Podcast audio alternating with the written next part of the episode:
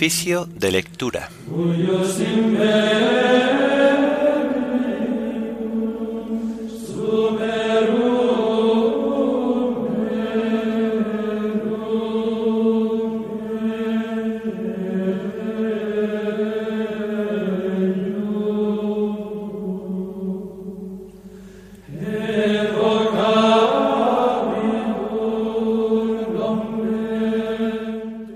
Como himno tomamos el de laudes, bello es el rostro de la luz. Antífonas y salmos del sábado de la cuarta semana del Salterio. Lecturas y oración final del sábado de la cuarta semana del tiempo ordinario.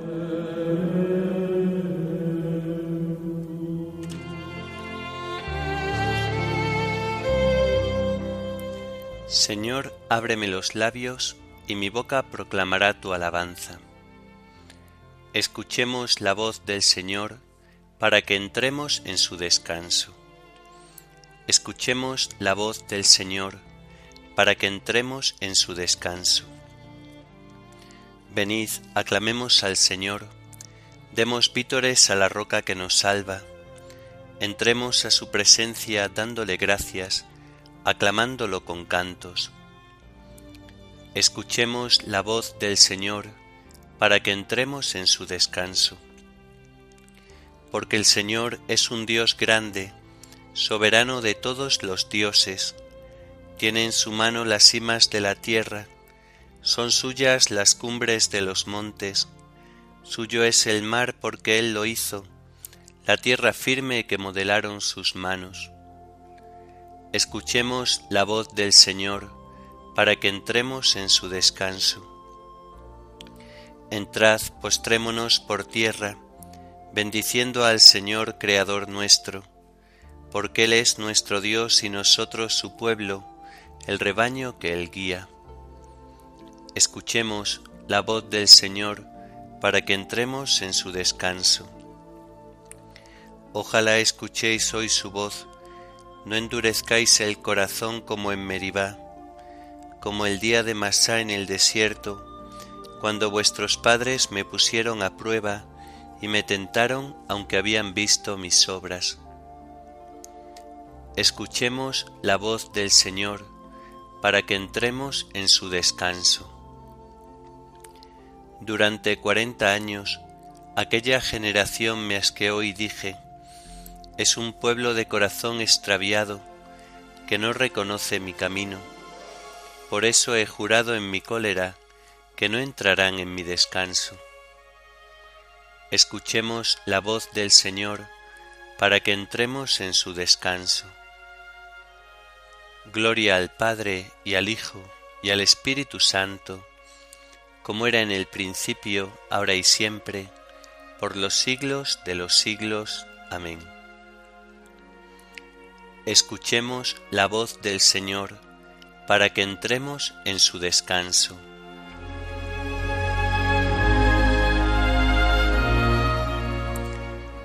Bello es el rostro de la luz, abierto sobre el silencio de la tierra. Bello hasta cansar mi corazón, Dios mío.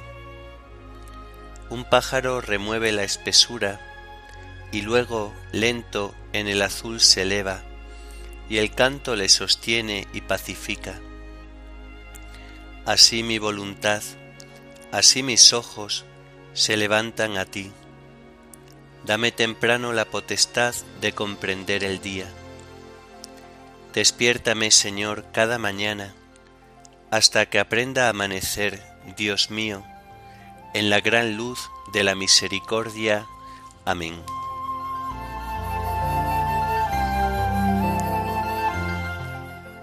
El Señor convoca a cielo y tierra para juzgar a su pueblo. El Dios de los dioses, el Señor habla, convoca a la tierra de oriente a occidente. Desde Sión la hermosa, Dios resplandece, viene nuestro Dios y no callará. Lo precede fuego voraz, lo rodea tempestad violenta desde lo alto convoca a cielo y tierra para juzgar a su pueblo. congregadme a mis fieles que sellaron mi pacto con un sacrificio. Proclame el cielo su justicia, Dios en persona va a juzgar. Gloria al Padre y al Hijo y al Espíritu Santo, como era en el principio, ahora y siempre, por los siglos de los siglos. Amén. El Señor convoca a cielo y tierra para juzgar a su pueblo.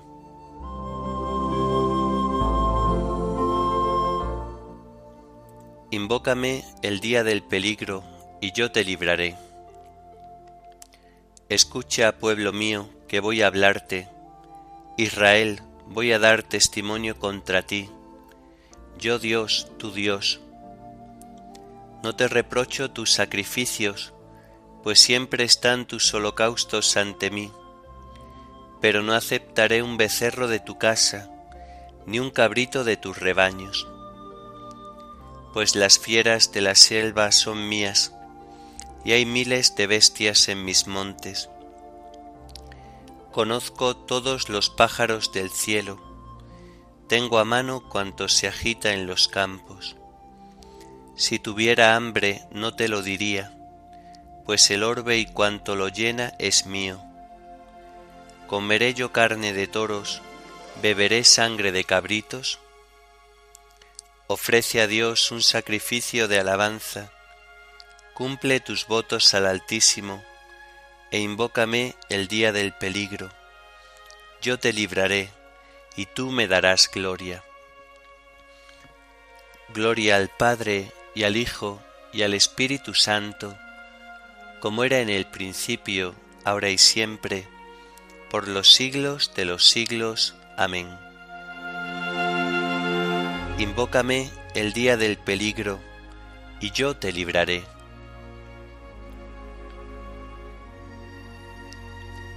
El sacrificio de acción de gracias me honra. Dios dice al pecador, ¿por qué recitas mis preceptos y tienes siempre en la boca mi alianza?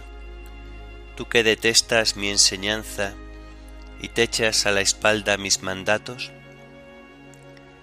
Cuando ves un ladrón corres con él, te mezclas con los adúlteros Sueltas tu lengua para el mal, tu boca urde el engaño. Te sientas a hablar contra tu hermano, deshonras al hijo de tu madre. Esto haces y me voy a callar. ¿Crees que soy como tú?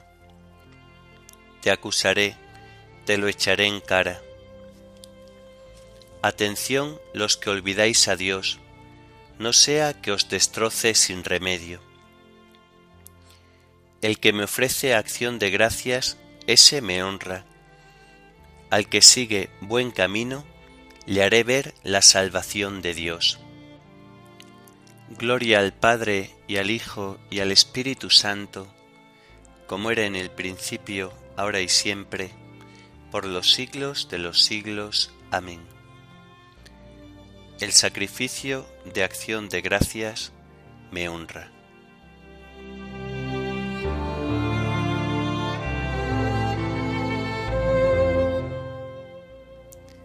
No dejamos de rezar a Dios por vosotros y de pedir que consigáis un conocimiento perfecto de su voluntad.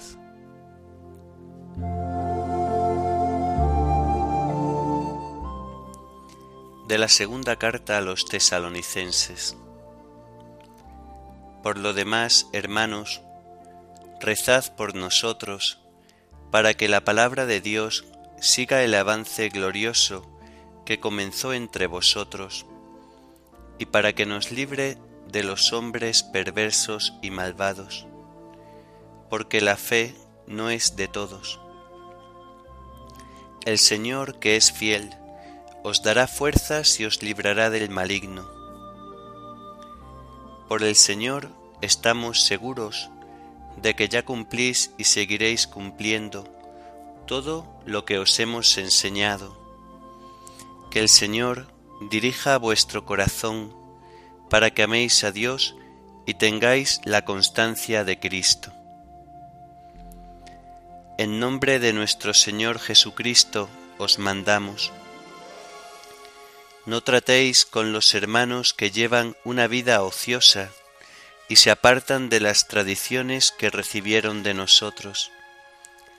Ya sabéis cómo tenéis que imitar nuestro ejemplo. No vivimos entre vosotros sin trabajar. Nadie nos dio de balde el pan que comimos sino que trabajamos y nos cansamos día y noche, a fin de no ser carga para nadie. No es que no tuviésemos derecho para hacerlo, pero quisimos daros un ejemplo que imitar. Cuando vivimos con vosotros os lo mandamos. El que no trabaja, que no coma, porque nos hemos enterado de que algunos viven sin trabajar muy ocupados en no hacer nada. Pues a esos les mandamos y recomendamos por el Señor Jesucristo que trabajen con tranquilidad para ganarse el pan. Por vuestra parte, hermanos, no os canséis de hacer el bien, y si alguno no hace caso de lo que decimos en la carta, señaladlo con el dedo y hacedle el vacío para que se avergüence. No que lo tratéis como a un enemigo, sino que le llaméis la atención como a un hermano. Que el Señor de la paz os dé la paz siempre y en todo lugar. El Señor esté con todos vosotros. La despedida va de mi mano, Pablo.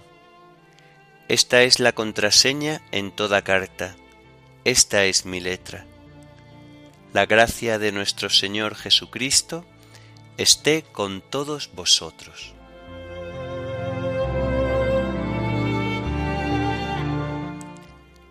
Al recibir la palabra de Dios, la acogisteis no como palabra de hombre, sino cual es en verdad como palabra de Dios. Al recibir la palabra de Dios, la acogisteis no como palabra de hombre, sino cual es en verdad como palabra de Dios. Habéis escuchado la palabra de verdad, el Evangelio de vuestra salvación. La cogisteis no como palabra de hombre, sino cual es en verdad como palabra de Dios.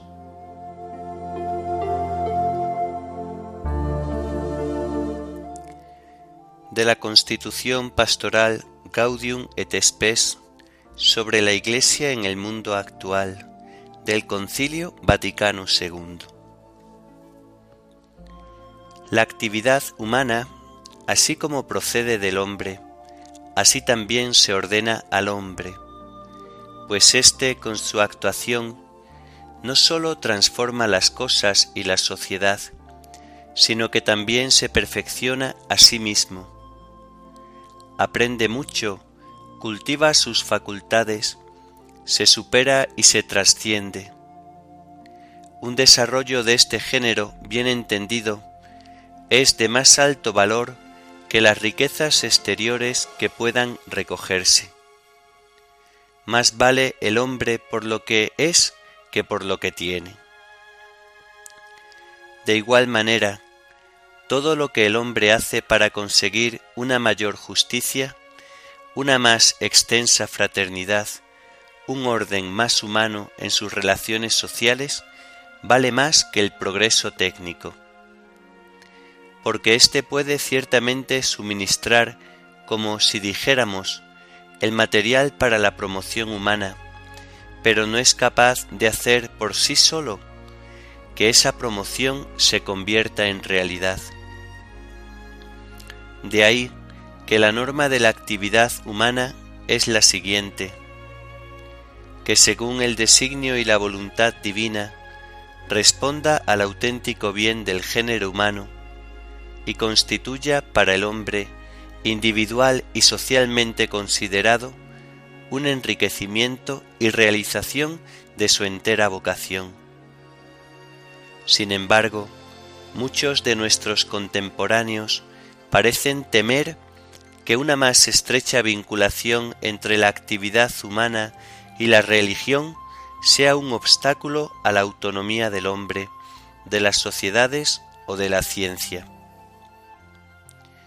Si por autonomía de lo terreno entendemos que las cosas y las sociedades tienen sus propias leyes y su propio valor, y que el hombre debe irlas conociendo, empleando y sistematizando paulatinamente, es absolutamente legítima esta exigencia de autonomía, que no sólo reclaman los hombres de nuestro tiempo, sino que responde además a la voluntad del Creador. Pues por el hecho mismo de la creación, todas las cosas están dotadas de una propia consistencia, verdad y bondad, de propias leyes y orden, que el hombre está obligado a respetar, reconociendo el método propio de cada una de las ciencias o artes. Por esto hay que lamentar ciertas actitudes que a veces se han manifestado entre los mismos cristianos, por no haber entendido suficientemente la legítima autonomía de la ciencia, actitudes que por las contiendas y controversias que de ellas surgían, indujeron a muchos a pensar que existía una oposición entre la fe y la ciencia. Pero si la expresión autonomía de las cosas temporales se entiende en el sentido de que la realidad creada no depende de Dios y de que el hombre puede disponer de todo sin referirlo al Creador, todo aquel que admita la existencia de Dios se dará cuenta de cuán equivocado sea este modo de pensar. La criatura, en efecto, no tiene razón de ser sin su Creador.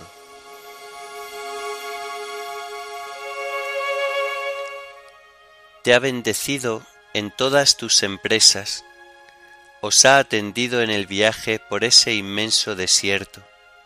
El Señor tu Dios ha estado contigo y no te ha faltado nada. Te ha bendecido en todas tus empresas, os ha atendido en el viaje por ese inmenso desierto. El Señor tu Dios ha estado contigo y no te ha faltado nada te ha educado como un padre educa a su hijo. El Señor, tu Dios, ha estado contigo y no te ha faltado nada.